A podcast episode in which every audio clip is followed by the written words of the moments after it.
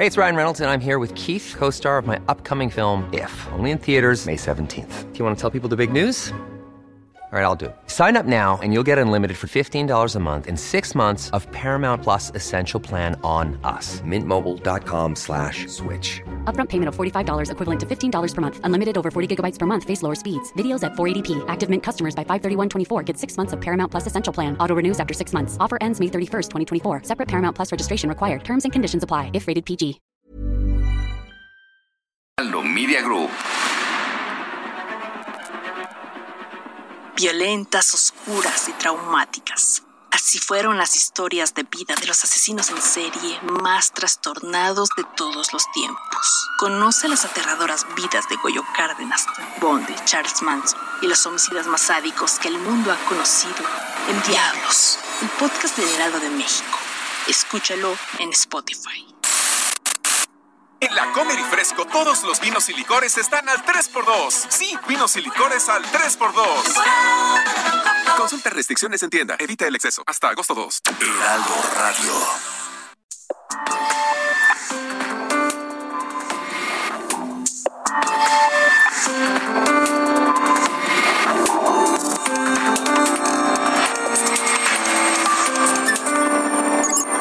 República H, con Alejandro Cacho. Bueno, son las 8 de la noche en punto, tiempo de República H. Gracias por estar con nosotros este jueves 29 de julio de 2021. Yo soy Alejandro Cacho, le agradezco que nos acompañe y le invito a que se quede con nosotros eh, la próxima hora para hablar de varios temas muy interesantes. Gracias a quienes nos sintonizan a través de Heraldo Media Group en toda la República Mexicana y también en el sur de los Estados Unidos. Un abrazo fraterno. Eh, para todos ustedes que eh, nos sintonizan. Quédese aquí. Vamos a hablar de diversos temas. Mire, vamos a hablar del regreso a clases presenciales. ¿Qué pasa con el regreso a clases presenciales? Algunos estados lo toman con reservas. El presidente López Obrador dice que no le importa lo que piensen los demás. No importa que los padres de familia pues no estén convencidos, no importa lo que opinen las autoridades sanitarias locales, no importa lo que no le importa nada. Las clases deben regresar a las aulas. Pero ¿qué hay de la salud mental de los niños en la casa? Platicaremos con Marifer Lizama. Ella es vocera del movimiento Abre mi escuela, un movimiento que desde hace meses está trabajando y llevando a cabo regresos a clases presenciales en distintos lugares de la República con éxito. Estaremos hablando de eso. También Mientras se discute el regreso a clases, los contagios siguen a la alza con eh, números récord en estados como Colima, que volvió a romper su récord de contagio diario. Por si fuera poco, el INEGI, ojo, el INEGI da a conocer sus cifras anuales de 2020 y en ellas la muerte de COVID 2019 representa 35% más de las cifras que ha manejado López Gatel ya sabíamos que era mayor el número real, pero no teníamos una proporción. De acuerdo a los datos del INEGI, las muertes por COVID en México son 35% más de lo que nos ha dicho López Gatel desde el principio. Y en el parte de guerra, en el parte de guerra, lamentablemente la violencia pues sigue imparable en Tierra Caliente de Michoacán y también asedia a los niños. Estaremos presentándole una investigación especial en Guanajuato con el saldo de los niños asesinados. Asesinados, sí, por arma de bala casi todos ellos. Un reporte interesante, crudo, importante, que no debemos pasar por alto en México. Y mientras que las cifras de contagios de COVID-19 van en aumento en México, y ahora se incluye a jóvenes y niños en estos reportes de casos de COVID, el presidente López Obrador dice que a él no le importan las opiniones de nadie. Dice que se debe regresar a clases porque él así lo determina, porque él considera que es lo mejor para todo mundo. Eso dice él. Porque es en beneficio del repunte del país y que dará debate a quienes opinen distinto, pero que el regreso a clases va el 30 de agosto y que no le importa nada.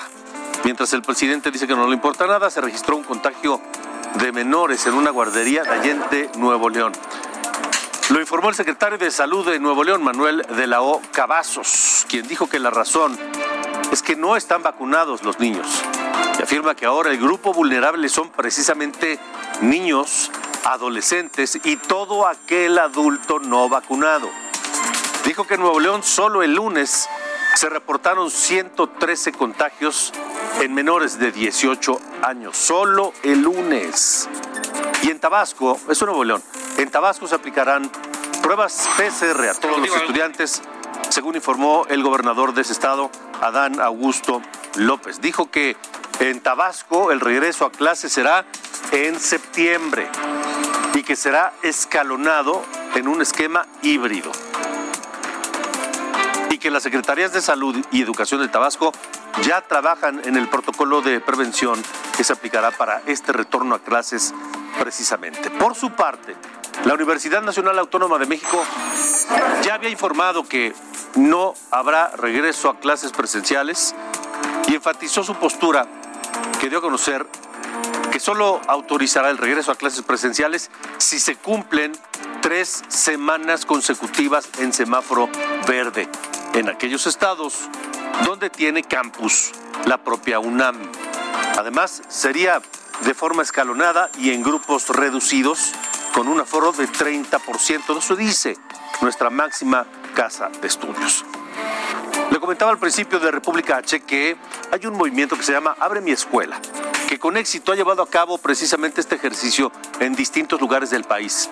Apertura con clases presenciales y ha funcionado bien. Marifer Lizama es la vocera de este movimiento Abre mi escuela y está esta noche con nosotros. Marifer, gracias por estar en República H. Buenas noches.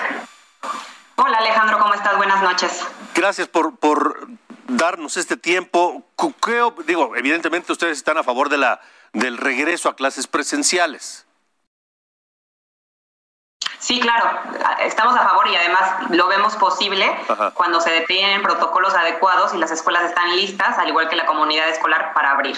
No estamos apoyando una, una apertura sin planeación, sin una logística, sin un compromiso, pero hemos visto a lo largo de los, del, último ciclo escolar que más de 950 mil alumnos lograron ir de alguna manera presencial a sus escuelas sin tener un incremento en los casos de contagio. Estamos hablando que en 23 mil escuelas eh, se, aperturó el, ingreso presencial y únicamente se reportaron 97 casos positivos. A ver, Marifer, dime una cosa, ¿ustedes han, han, eh, propiciado esta reapertura en 23 mil escuelas? Pues no necesariamente nosotros, nosotros siempre hemos estado a favor de esto. Esto han, sido decisiones de Estado, o sea, de diferentes estados. Tenemos el caso de Sinaloa, que pudo abrir como centros comunitarios de aprendizaje, al igual que Jalisco. Y en otros estados, al estar en semáforo verde y con los protocolos listos, los estados han regresado. También tenemos el caso de Coahuila, por ejemplo, que abrió desde septiembre sus escuelas en la parte privada y a lo largo de este último semestre fueron aperturando, bueno, fueron abriendo escuelas de carácter eh, público. ¿Dónde más? ¿En Jalisco, Durango, Coahuila? Sinaloa. Son tres estados que ahorita tenemos detectados que empezaron con, con, clases presenciales, que vamos desde, eh, como les decía, Coahuila, eh, Jalisco, Sinaloa, Querétaro, la Ciudad de México también tuvo una apertura importante de escuelas, eh, también en Chiapas, y ya no recuerdo, Aguascalientes, por ejemplo, Guanajuato también es un gran ejemplo, donde más de 1.900 escuelas abrieron, el 70 de ellas fueron escuelas públicas y los contagios fueron 12 que de esos contagios, como te mencionaba anteriormente, no significa que se dieron dentro de las escuelas. Sí, claro. Eh, muy probablemente era la mamá estaba se infectó, infectó al niño y, y por consiguiente tuvieron que reportarlo a la escuela y de esta manera la escuela reportó el caso, ¿no? no el niño no entró enfermo ni contagió a nadie más. ¿Cómo funciona o cómo ha funcionado precisamente el manejo de los casos que se reportan de contagios, porque como nos dices, estamos platicando con Marifer Lizama, vocera del movimiento Abre mi escuela. Como nos dices, eh, los niños pudieron haberse contagiado en sus casas, por ejemplo, y llevar el, el virus a la escuela. ¿Cuál es el protocolo que han seguido que les ha funcionado bien hasta ahora? Mira, en cada estado eh, funciona diferente, pero yo te puedo hablar, por ejemplo, aquí en Querétaro, si hay alguien con sospecha de contagio, ese niño obviamente no va, no puede ir a la escuela y el salón al que pertenece se cierra, se cierra por unos días hasta que se confirme si sí es positivo o no. En el caso de ser positivo, se, toma, se toman más otras medidas, por ejemplo, si el niño tiene un hermano que está en otro salón o hay alguno de los de otros niños que, que tienen hermanos en los otros salones, también se, se dispone a cerrar esos salones. Eh, Aquí, por ejemplo, en Querétaro tuvieron 350 escuelas este, la oportunidad de abrir al menos tres semanas y no se reportó ningún caso, entonces no se tuvo que activar ese protocolo. ¿Qué pasa si es que ha ocurrido en casos de que un niño resulte eh, contagiado y ha habido casos de que se contagian otros niños en la escuela? No, ni, en ningún caso se, generó un brote, a eso le llamaríamos un brote, y en ningún caso tuvimos este, e, este ejemplo lo cual habla de que mantener a las escuelas seguras es posible, sí se tiene que trabajar en los protocolos, sí se tiene que tener un compromiso, pero las escuelas al final están funcionando como un filtro, ¿no? Como un filtro para que los niños que puedan presentar algún síntoma no entren y que además se tienen que seguir ciertas medidas que, se llaman en capas, ¿no? O sea, no nada más es, eh, no llegas con ciertos síntomas, porque también podríamos eh, eh, hablar de los asintomáticos, pero dentro de las escuelas usas cubreboca, tienes la sana distancia y tienes una correcta ventilación. Estas medidas son lo que hacen que, este, que los centros educativos sean mucho más seguros que muchos otros centros laborales o centros comerciales o giros económicos. Me, te adelantaste a la pregunta que te iba a hacer, que tal vez ya me, me, contestaste. ¿Cuál ha sido la clave para lograr estos buenos resultados en las clases presenciales? La, ¿El cubrebocas, la ventilación, la distancia? Sí, definitivamente es eso. Además de, se tiene que hacer un análisis completo de, la escuela, ¿no? saber si cuenta con agua, saber si cuenta con ventanas que permitan una, una ventilación distribuida, eh, continua, eh, saber si hay este, insumos necesarios para el lavado de manos, para la desinfección. Creo que esas son las medidas y además, bueno, del, compromiso de los padres de familia. Eh, en muchos estados se está pidiendo, o casi es también a nivel nacional, que exista un comité participativo de salud. En este comité participan padres de familia, maestros, directivos y en algunos casos en, ciertos niveles educativos como media superior y superior también participan los alumnos. Aquí todos tenemos que hacer el equipo mm. para eh, siempre garantizar que las medidas se están llevando a cabo. Ahora, eh, iba a decir lo segundo más importante, pero yo creo que es igual de importante que la propia, el propio control de la pandemia. ¿Cómo le ha caído a los niños eh, este regreso a las clases en sus escuelas, ver a sus compañeros, a sus profesores, etcétera? ¿Cómo les ha caído anímica y psicológicamente? Yo te puedo hablar de la experiencia personal como mamá, de mamá de tres, y es de, o sea, de la noche a la mañana. La verdad es que el, ver a los niños que se acercan a sus escuelas, que ven a sus compañeros, que aprenden directamente de sus maestros y también de sus compañeros, porque parte de, de la educación no solamente es ir a que te enseñen eh, ciertas materias o, ciertos contenidos, ¿no? Es aprender a socializar, es aprender estas habilidades emocionales y, sociales, y esto solamente lo haces presencialmente. Entonces, para los niños ha sido de verdad un cambio enorme, ha sido una motivación y además que se ha podido diagnosticar dónde están los niños, ¿no? ¿Qué hay que trabajar este próximo ciclo escolar para que la brecha educativa que se ha abierto en los últimos 17 meses se pueda cerrar un poco? Ahora, Marifer, Marifer Lizama, vocera del movimiento Abre mi Escuela creo que como madre entiendes eh, la preocupación de muchas otras, de muchos otros padres de familia, madres de familia en el país, que pues no saben si mandar a sus hijos de regreso a las clases, ya sea en escuelas públicas o en privadas. ¿Qué les dirías tú como parte de este movimiento Abre mi escuela, pero además como madre de familia también que ha llevado, que se atrevió a mandar a sus hijos a clases? Claro, mira, yo creo que tenemos que partir de informarnos. Eh, yo sé que ahorita hay muchísima información sobre la nueva cepa, eh, sobre las nuevas cepas que seguro van a seguir llegando porque no va a ser la única, la, esta cepa delta la que va a venir a, a lo mejor afectar de alguna manera más a los que no están vacunados.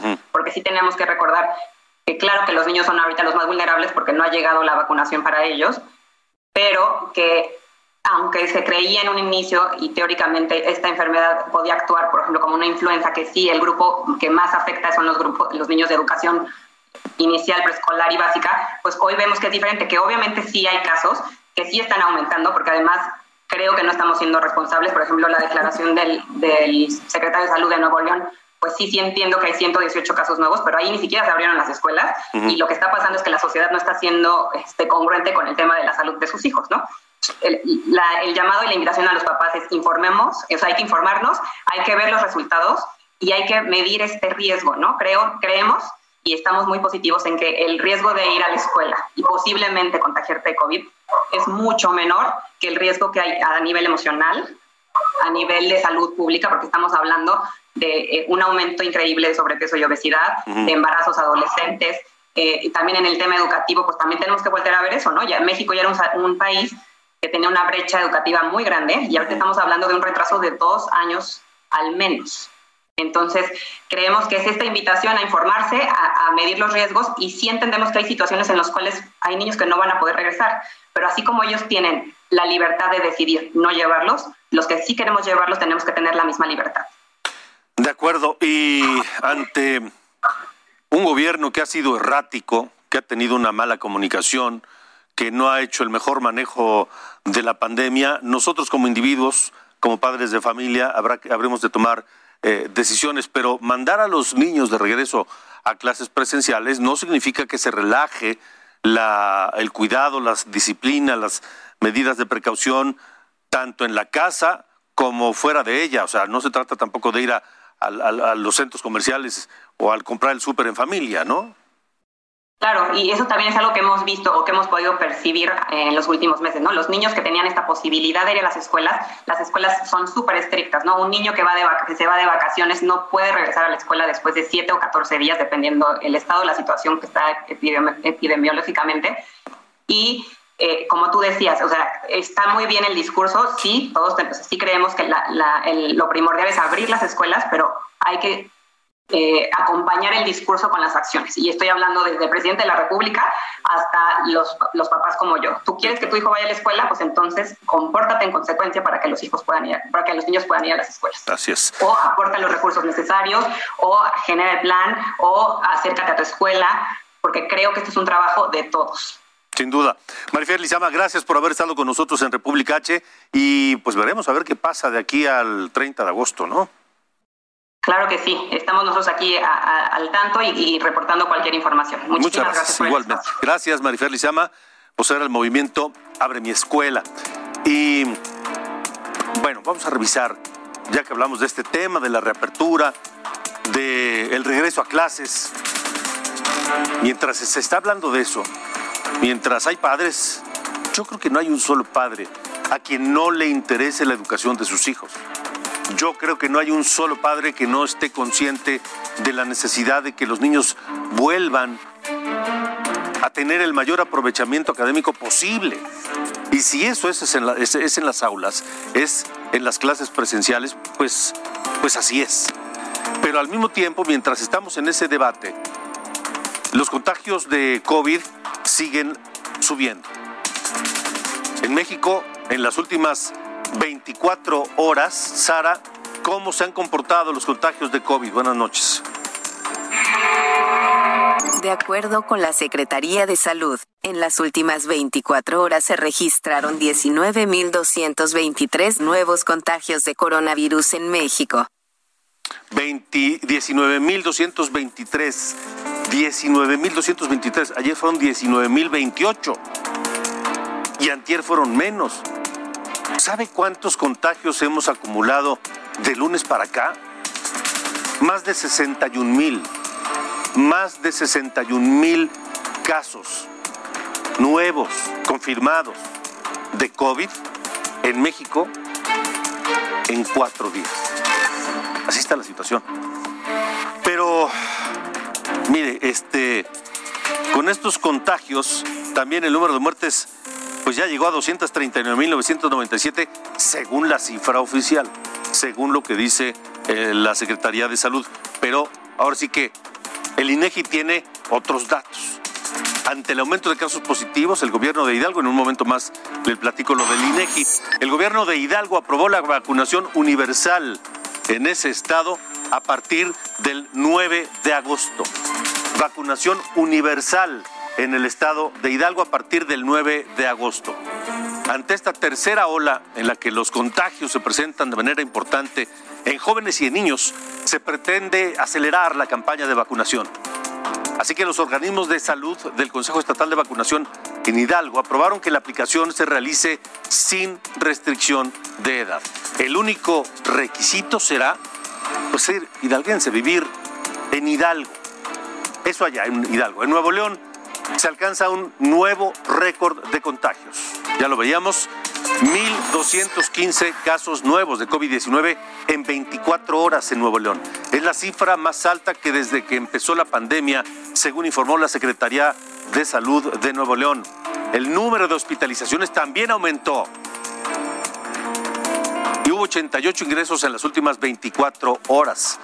Y ante esta nueva y grave situación, el regreso a clases en el estado pues se volvió nuevamente incierto. La Secretaría de Salud había anunciado que regresaría a clases presenciales el 30 de agosto. Pero con este repunte tan dramático, el secretario de Salud, Manuel de la Oca Bastos, esta semana ha insistido en que hay que esperar a ver el comportamiento de los contagios para confirmar si será posible regresar a las aulas en esa fecha o no. También en Colima hay una nueva cifra récord de contagios. Ya le dijimos de Hidalgo, vacunación universal, ya le dijimos récord de contagio en Nuevo León. Ahora Colima, 339 contagios reportados en las últimas 24 horas. Es un nuevo récord, la cifra más alta presentada en Colima desde que empezó la pandemia. Y así Colima suma 14.150 casos activos al día de hoy. En este contexto, Colima aumenta el nivel de ocupación hospitalaria con el 100% de camas ocupadas en tres de los ocho hospitales de Colima. 100% de ocupación. Están subiendo los casos. Debemos adquirir una mayor responsabilidad y una mayor conciencia como individuos. Porque ya sabemos que el gobierno, gobierno trae otra agenda y otra ruta. Pero la salud es la nuestra y la de nuestras familias. Y está en nuestras manos cuidarla, conservarla y evitar enfermedades. En este marco, solo como dato, le digo que se informó esta tarde la muerte de Francisco dos Santos, mejor conocido como Cicinho, un gran futbolista de la América de los años 80, del campeonísimo América de, los, de la década de los 80, pero que luego se le conoció más como padre de Giovanni y Jonathan dos Santos. Murió a causa del COVID. Tenía 59 años de edad, 59. Cicinho fue un, un gran futbolista brasileño que se llevó a cabo con muchísimo éxito en México. Jugó, como lo decía, en el América, jugó en el León, en el Cax, en Monterrey, en el América. Fue un símbolo del, del, del, América de los 80, de este eh, América campeón en eh, varias ocasiones en esa década con el zurdo López y con algunos otros. Cicinho, el, el padre de Giovanni Jonathan Dos Santos, murió por COVID. 59 años de edad tenía. Y el COVID fue la segunda causa de muerte. Le decía hace rato que el INEGI tiene otros datos. Y uno de ellos es que el COVID fue la segunda causa de muerte durante 2020. Eso fue reflejado en el informe preliminar del INEGI. De acuerdo al INEGI, las tres principales causas de muerte fueron, en primer lugar, enfermedades cardíacas con 20.2%. En segundo lugar, el COVID con 18.5%. Y en tercer lugar, con 13.9%, la diabetes. El aumento en eh, muertes por enfermedades cardíacas y por diabetes ¿No habrá sido también un efecto colateral del COVID? ¿Cuánta gente que murió oficialmente por enfermedades cardíacas o diabetes el año pasado no habrá fallecido por falta de atención? O bueno, déjeme ponerlo diferente, no habría sobrevivido si hubiese recibido una mejor atención médica y hospitalaria. ¿Cuántos de ellos? No pudo ser así porque el gobierno y los hospitales estaban abocados al COVID. Ese COVID que nos han dicho desde el principio que no es tan grave como marcan las actas de defunción y las enfermedades en las casas. Pero no es el único dato distinto que tiene el INEGI. En cuanto al impacto global de la pandemia en el país, en 2020. El INEGI reporta 201.163 muertes. Como lo decía, el INEGI tiene otros datos. Estas 201.163 muertes, repito, solamente de 2020, es 35% mayor a la que reporta el gobierno, a la que nos vendió López Gatel todo el tiempo, 35% menor. Y es que la Secretaría de Salud considera solo los reportes de muertes ocurridas en hospitales, en tanto que el INEGI contempla las muertes ocurridas en distintos lugares. El INEGI presenta también el impacto que sufrió cada estado por el COVID-19, el impacto económico, el impacto de salud, el impacto de mortandad. Considera que el número de muertes por cada 10.000 habitantes y de manera que el dato depende del número de habitantes de cada estado.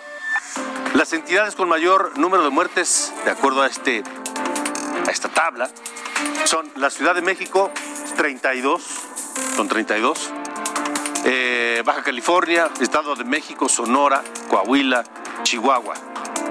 Así fue. Esos son los otros datos del INEGI, en tanto que los estados con menor número, Chiapas, Michoacán y algunos otros. Estamos en República H. Yo soy Alejandro Cacho. Tenemos que hacer una pausa, pero tenemos mucha más información. Tepalcatepec sigue bajo fuego. Regresamos.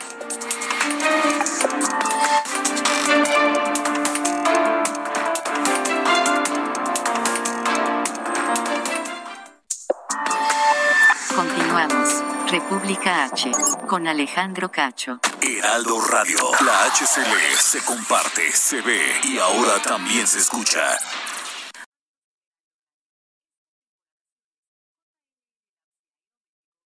Heraldo Radio. La HCL se comparte, se ve y ahora también se escucha. Continuamos. República H. Con Alejandro Cacho. Seguimos aquí en República H, 8 y 30 de la noche, tiempo del centro de la República Mexicana. Mire, ante el aumento de casos eh, positivos de COVID en México, el trámite de la incapacidad para los derechohabientes del Seguro Social y para evitar el riesgo de contagios se puede realizar ya a través de una aplicación en las eh, plataformas electrónicas. Esa es una buena noticia. Agradezco esta noche a David, José David Méndez, titular de la Unidad de Prestaciones Económicas y Salud en el Trabajo del Seguro Social, que nos acompaña aquí en República H para hablar de, esta aplicación. Eh, David, buena noche. Gracias por estar con nosotros en, en República H. Muchas gracias, Alejandro. Un gusto platicar contigo y con el auditorio de República H. A ver, se trata de evitar eh, aglomeraciones en las oficinas del Seguro Social para tramitar este, incapacidades y demás, y se trata eh, de agilizar los trámites, ¿cierto?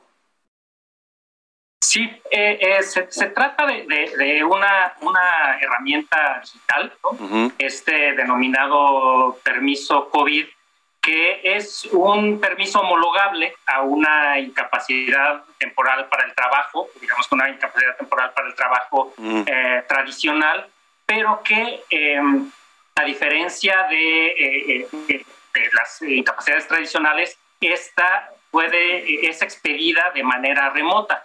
Este, este permiso está disponible desde marzo del año pasado, muy, muy al inicio de la pandemia, cuando identificamos que, dada la, tasa de transmisibilidad de este virus, pues eh, no, era, no era una buena idea que un paciente con síntomas de COVID o con COVID eh, confirmado se trasladara a una unidad hospitalaria del instituto para tramitar su, su incapacidad. Entonces, eh, se desarrolló esta herramienta que, que se denominó permiso COVID para poder solicitar y eh, expedir la incapacidad de manera remota y de esta forma detener las cadenas de, contagio. ¿Cómo ha funcionado este mecanismo electrónico? Es, eh, perdóname, Alejandro. ¿Ha funcionado este mecanismo? Sí, o sea, es eh, una incapacidad que puede tramitarse a través de la app de IMSS Digital o a través del portal del instituto. Los beneficios que, que otorga esta, esta incapacidad es eh, eh, que el trabajador está protegido por ley eh, para ausentarse de sus, de sus labores y eh, recibe un subsidio equivalente al 60% del salario registrado ante, ante el instituto durante la, la duración de esta, de esta incapacidad. Y eh, esta es eh, algo, algo importante, es depositada únicamente a través de un, de un, depósito, de un depósito bancario. Esto también con la idea de evitar que el trabajador acuda a una, a una sucursal bancaria, acuda a una ventanilla para, para cobrar su incapacidad. Entonces, el instituto deposita eh, este, este subsidio cuando, cuando se tiene el, derecho conforme, conforme a, la, a, la ley en, la cuenta bancaria que el propio, el propio trabajador eh, registra ante, ante nosotros y de esta forma pues puede eh, cobrarla, pedir a alguien que acuda al cajero para cobrar su, su, incapacidad. Bueno, de acuerdo. Entonces, en eh, IMSS Digital o en el portal del Seguro Social, ahí se puede realizar todo esto, además de muchas otras cosas. ¿Cierto? Perdóname, Alejandro. te, te, perdí. Bueno, te, agradezco, te, agradezco mucho, José David, por haber estado con nosotros. Un, gusto. Igualmente, hasta luego el titular de la Unidad de Prestaciones Económicas y Salud en el Trabajo del Seguro Social. Así que bueno. Vamos al parte de guerra. Comenzamos este jueves nuestro parte de guerra en Michoacán, donde el cártel Jalisco Nueva Generación e integrantes del grupo de autodefensas de Tancítaro tuvieron un nuevo enfrentamiento justo en las entradas al, a la localidad, al pueblo. Esta confrontación dejó tres autodefensas muertos. Pero este no fue el único enfrentamiento registrado allí en Tierra Caliente de Michoacán. En Tepalcatepec, el cártel Jalisco Nueva Generación y autodefensas, junto con policías estatales, se enfrentaron durante varias horas. La Policía Municipal y el Grupo de Autodefensa de Tepalcatepec, apostados en sus puntos de vigilancia de, su, de sus centros de observación, se dieron cuenta cómo camionetas y vehículos, estos vehículos eh, blindados artesanalmente conocidos como monstruos, venían por los caminos y carreteras y se dirigían a la cabecera municipal. Era un nuevo embate del cártel Jalisco Nueva Generación y para evitar el ingreso de los criminales al pueblo, comenzó el enfrentamiento. Y esta noche, aquí, como parte de este reporte del parte de guerra en República H, le presentamos unos momentos de cómo fue el enfrentamiento más reciente allá en Tepalcatepec. Ya brincó, ya brincó uno. No lo disparen, no lo disparen. Déjalo que se meta. Arriba, arriba, ya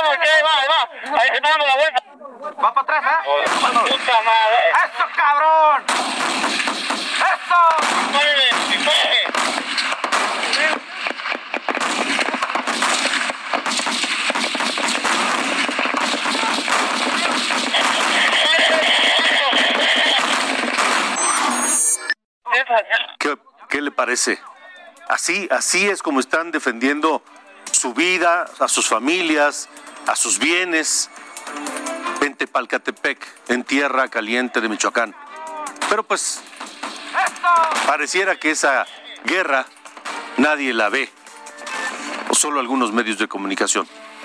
Continuando con esta parte de guerra, ahora en Tijuana, en Baja California, porque agentes de la Guardia Nacional localizaron los cuerpos de ocho personas asesinadas y luego abandonadas en distintos puntos de Tijuana. Los cuerpos estaban dentro de bolsas negras de plástico y todos con el tiro de gracia en la cabeza. De Tijuana vamos ahora a Sonora, donde Ceci Patricia Flores Armenta, líder de las Madres Buscadoras de Sonora, recibió nuevamente amenazas contra su vida para que deje de buscar a los desaparecidos en Sonora. Hasta el momento se sabe que esta mujer se encuentra en un lugar remoto, acogida por el Mecanismo de Protección para Personas Defensoras de Derechos Humanos de la Secretaría de Gobernación. Sin embargo, no le ha impedido criticar a la Fiscalía de Sonora por no, pues, eh, haber hecho su trabajo de auxiliarla en la investigación y dar con las personas que la han estado amenazando. Recordemos que allá en Sonora Una compañera de ella hace algunos días fue secuestrada en su casa, delante de su familia, y apareció muerta horas después. Es el turno de Guanajuato en este parte de guerra aquí en República H. Por favor, ponga atención. En Guanajuato, durante el primer semestre de este 2021, se ha asesinado a casi un centenar de menores de 18 años, niños y adolescentes, casi un centenar. Por eso, esta noche me da gusto saludar a mi compañera corresponsal en Guanajuato, Gabriela Montejano, que tiene esta investigación, que ha dado seguimiento puntual y que nos tiene los datos completos. ¿Cómo estás, Gabriela? Buenas noches.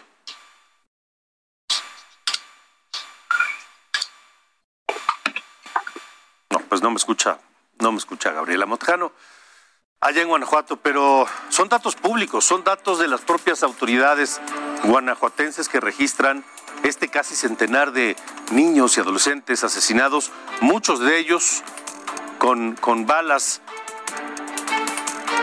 con balas, con armas de fuego. Ahí están algunos de estos datos, homicidios dolosos y feminicidios 66. Recuerde que estamos hablando solamente de Guanajuato. 78 hombres, 22 mujeres. 51% de ellos asesinados por arma de fuego. 51 de ellos, 51% de ellos. Todo esto en Guanajuato. Mientras, pues eh, estoy viendo en redes sociales que el gobernador de Guanajuato, precisamente Diego Sinué, está felicitando al fiscal de Guanajuato eh, y hay pues eh, gente indignada precisamente por, por la actuación del fiscal y le están reclamando al gobernador de Guanajuato, Diego Sinué, esas felicitaciones. Bueno, no podemos hacer contacto con mi compañera Gabriela Montejano allá en Guanajuato. Vamos con otra cosa. Si en Guanajuato los niños son víctimas de violencia, en Guerrero se han visto obligados a tomar las armas y a quienes se les llama niños comunitarios.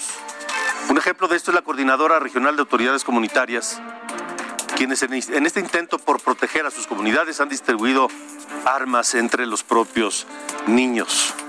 Pero no son los únicos riesgos que corren los niños en el país, porque la Organización Panamericana de la Salud advierte que un padecimiento ligado al COVID-19 es el síndrome inflamatorio multisistémico, que es incluso más grave y mortal que el propio COVID, pero es una consecuencia del COVID. Es una inflamación grave de órganos y tejidos que, puede afectar el corazón, los pulmones, vasos sanguíneos, riñones, el aparato digestivo, el cerebro, la piel, los ojos. Se dice que es poco frecuente, pero según la Organización Panamericana de la Salud, desde mayo de 2020 se han presentado 6.681 casos y 135 defunciones en el país.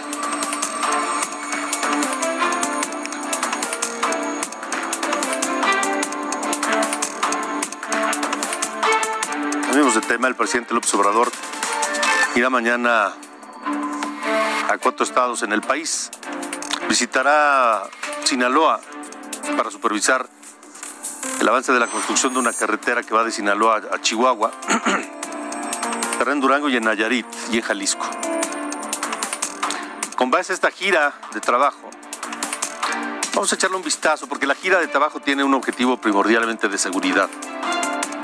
Vamos a echar un vistazo a los indicadores de seguridad en esos estados. ¿Los tenemos?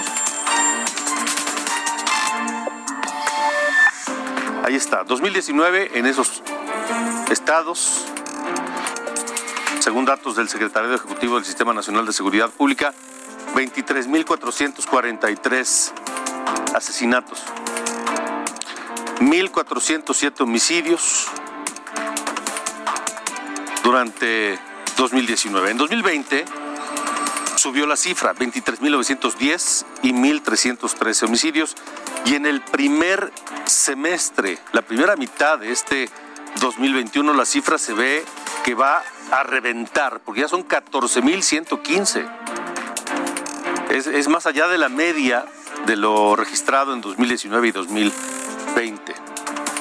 Vamos a Durango porque durante 2019 se registró un total de 30.338 delitos del foro común y 365 homicidios. Eso fue en 2019.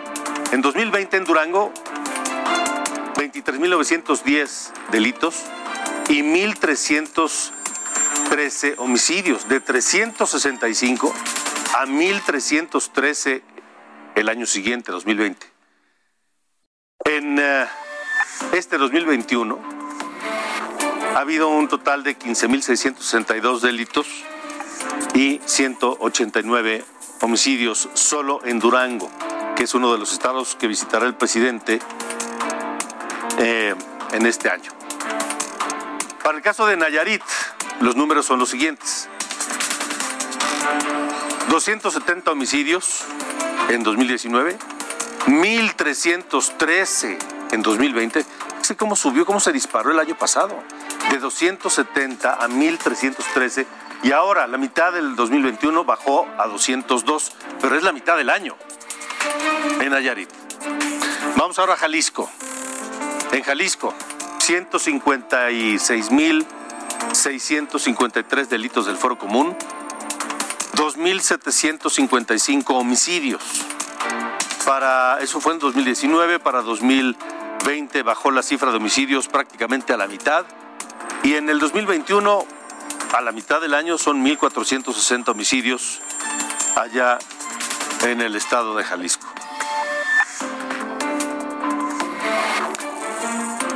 Esta noche está con nosotros el director de Tejiendo Redes de Infancia, Juan Martín Pérez para hablar de, de, varios, de varios casos, Juan Martín, de varias cosas, de varios temas que tienen que ver con la niñez, el COVID, el regreso a clases y los homicidios. Hablábamos del reporte de Guanajuato en donde eh, casi un centenar de, niños han sido asesinados con casi todos con arma de fuego en la primera mitad de este año. Y no sé qué tengan ustedes y qué datos nos puedas eh, compartir.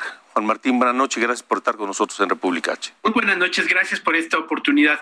Sí, efectivamente, hay que tener presente que vivimos eh, una crisis de derechos humanos en el país desde hace ya muchos años, más de una década, pero lamentablemente esta crisis no ha tenido una respuesta de Estado y se está agudizando y los indicadores son los datos que acaban de comentar, que se expresan en homicidios, desaparición, tortura este, y muchos otros delitos. Eh, el país en perspectiva hay que tener claro que uno de cada tres habitantes son niños, niñas y adolescentes, de tal suerte que esta violencia les ha alcanzado de manera increíble. Los lugares, eh, digamos, en términos de, número de casos de hechos de violencia contra niños y niñas en, lo que va de este año, es el Estado de México el primer sitio que, que está creciendo de manera alarmante.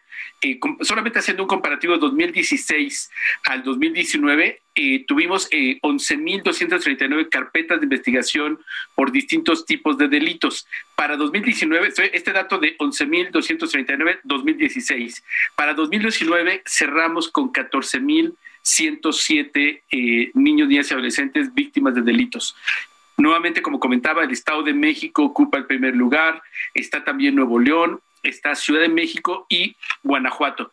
Esto es delitos en general, pero cuando hablamos de homicidio, Guanajuato ocupa el primer sitio tanto en personas adultas como en niños, niñas y adolescentes. Y otro tema, eh, Alejandro, muy preocupante que hemos venido señalando con preocupación e insistencia, es el incremento de, los asesinatos con armas. Se calcula que en México circulan 16 millones de armas pequeñas y ligeras. Eh, en 2010 se calculaba que teníamos 5 millones. Es decir, se triplicó la cantidad de armas y eso significa que ahora en los homicidios de niños, niñas y adolescentes, el 72% de los homicidios eh, dolosos son con arma de fuego. Los feminicidios también, las colegas de Intersect acaban de presentar un estudio donde muestran cómo incrementó el feminicidio con arma de fuego. Antes de, este periodo, de esta década, eran otro tipo de armas, eh, arma blanca, estrangulamiento y otras cosas también críticas, pero es preocupante estas armas que están circulando. Y esto se traduce en que cada mes en todo el país tenemos 1.200 niños y niñas que van a los hospitales víctimas de lesiones. Estos datos son enormes, son preocupantes y tenemos un acumulado de 15 mil niños, niñas y adolescentes desaparecidos. Cada día están desapareciendo nueve, cada día están asesinando a siete. Y lamentablemente frente a esta grave crisis de derechos humanos no tenemos una respuesta de Estado y los niños y niñas siguen quedando invisibles o no siendo prioritarios en los temas de agenda. Y si lo vinculamos con COVID, la revista Lancet acaba de presentar los datos, eh, los estimados, y México ocupa el primer triste eh, lugar de mayor número de niños y niñas en orfandad por COVID. Más o menos de 130 a 140 mil eh, niños y niñas han perdido a un cuidador primario, papá o mamá. Si agregamos a los abuelos o abuelas, alcanzan 222 mil niños y niñas en orfandad. Con lo que esto significa, pérdida de referentes, afectaciones económicas, quién se queda con la guardia y custodia, quién puede inscribirlos a la escuela, el duelo, eh, posiblemente las secuelas del, contagio. Y, tenemos esto con los hijos de, de mujeres víctimas de feminicidio, es decir, realmente tenemos una situación muy crítica que hace que en este momento ser niño, niña o adolescente sea muy crítico. Según datos de UNICEF, solo el 15% de los niños en México tienen sus derechos garantizados. El 85% está viendo su proyecto de futuro trastocado y lamentablemente, insisto, no tenemos una respuesta de Estado. Juan Martín, Juan Martín Pérez, director de Tejiendo Redes Infancia, eh, repítenos el número de niños que han perdido a padre o madre por el COVID. De acuerdo a la revista Lancet, que hizo una estimación en 21 países, México estaría teniendo entre 131 y 140 mil niños que quedaron sin su papá o su mamá. Si se agregan a los abuelos o cuidadores secundarios, abuelas, podrían alcanzar 220 mil. Eh, que es una cantidad impresionante. Por ello es tan importante saber quiénes son, cuántos son, dónde están. Estas son estimaciones matemáticas con datos oficiales, pero el Estado mexicano, pese a que ya se ha pedido desde Redim el año pasado, hemos seguido insistiendo en otros ámbitos internacionales, seguimos sin tener un padrón de niños en orfandad por COVID. Y esta estimación, que ya de por sí es crítica, tiene que ponérsele nombre, tiene que ponérsele domicilio, para poder dar una respuesta y evitar que esto signifique, como lo dice el propio estudio, embarazos tempranos, uniones tempranas, violencia sexual, trabajo infantil o abandono escolar. Dime una cosa, eh, Juan Martín, ¿qué pasa con qué drama que por un lado los niños están siendo víctimas de la delincuencia organizada? Por un lado porque o los reclutan para ser sicarios, para ser halcones, para traficar, o también porque, por otro lado, mueren bajo las balas del narcotráfico porque estuvieron en el lugar y el momento equivocados en el fuego cruzado, o porque estaban con sus padres que fueron atacados y murieron juntos, o porque simplemente, pues, eh, pues sí, les tocó el fuego cruzado. Qué, qué, drama, ¿no? Qué extremos de, de este drama. Alejandro, hay que tener presente que estamos viviendo una guerra desde hace ya eh, 14, 15 años, pero tenemos el monstruo en la habitación y no hablamos de él. Y no estamos hablando de guerra y en consecuencia no nos permite explicar por qué los reclutan pues los reclutan porque una guerra necesita soldados. ¿Por qué están muriendo el 72% o por qué están asesinando con armas de fuego al 72% de los homicidios? Porque estamos en una guerra. ¿Por qué hay desaparición y las adolescentes son víctimas de explotación sexual? Porque hay una guerra. Y esto son las prácticas tradicionales de la guerra. Y por supuesto que esto significa un altísimo riesgo para niños y niñas. Y como están mostrando en las imágenes, estos pequeñitos en Guerrero tienen que armarse con su comunidad para protegerse a los grupos criminales porque llevan más de un año denunciando las agresiones de grupos criminales, los ardillos, que están coludidos con las autoridades de Guerrero y los han dejado solos y los están masacrando literalmente. Por eso es tan importante insistir en esta crisis de derechos humanos, en esta guerra de la cual no estamos hablando, que cuesta dinero y se están haciendo millonarias y millonarios empresarios, eh, fuerzas de seguridad, exmilitares, a costa de la sangre de niños, niñas y personas jóvenes. Y por eso es tan importante hablar de este tema y exigir que el Estado cumpla con su responsabilidad. Tenemos, Alejandro, un marco normativo, leyes fantásticas, las mejores del mundo, no se aplican. De cada 100 carpetas de investigación donde niños y niñas son víctimas, solo tres alcanzan algún tipo de sentencia o proceso, es decir, 97% de impunidad. Si eso no cambia, si no logramos que se invierta presupuesto en salud, en educación, en estos niños y niñas en Guerrero, Chiapas, Oaxaca, en los lugares donde la guerra es más cruda, como Tamaulipas, Sinaloa, por mencionar algunos, pues no vamos a cambiar las cosas. Y es preocupante que el gobierno federal siga alimentando la guerra, invirtiendo más dinero en los militares. Anunció de 50 mil millones más de pesos para la Guardia Nacional. Claramente están batiendo los tambores de la guerra y vamos a tener muchos más muertos, niños y niñas, muchas más personas desaparecidas y continuaremos hablando y denunciando el reclutamiento. Si alimentas con dinero y con gasolina esa guerra, tendrás en consecuencia lógica más violencia. Muy bien. 15 años nos, lo demuestra. Pues Juan Martín, te agradezco mucho que hayas estado con nosotros en República H. Gracias, Alejandro. Te mando un fuerte abrazo. Igualmente, gracias y gracias a usted también por habernos acompañado. Pase muy buena noche. Hasta mañana.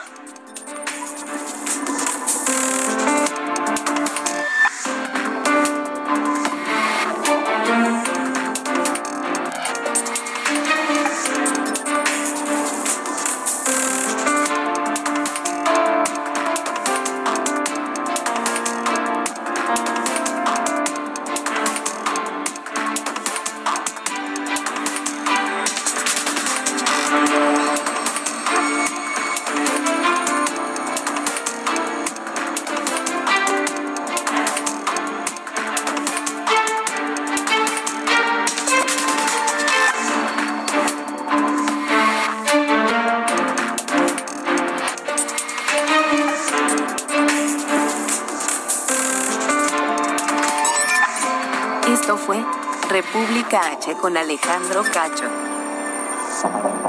Heraldo Radio, la H que sí suena y ahora también se escucha.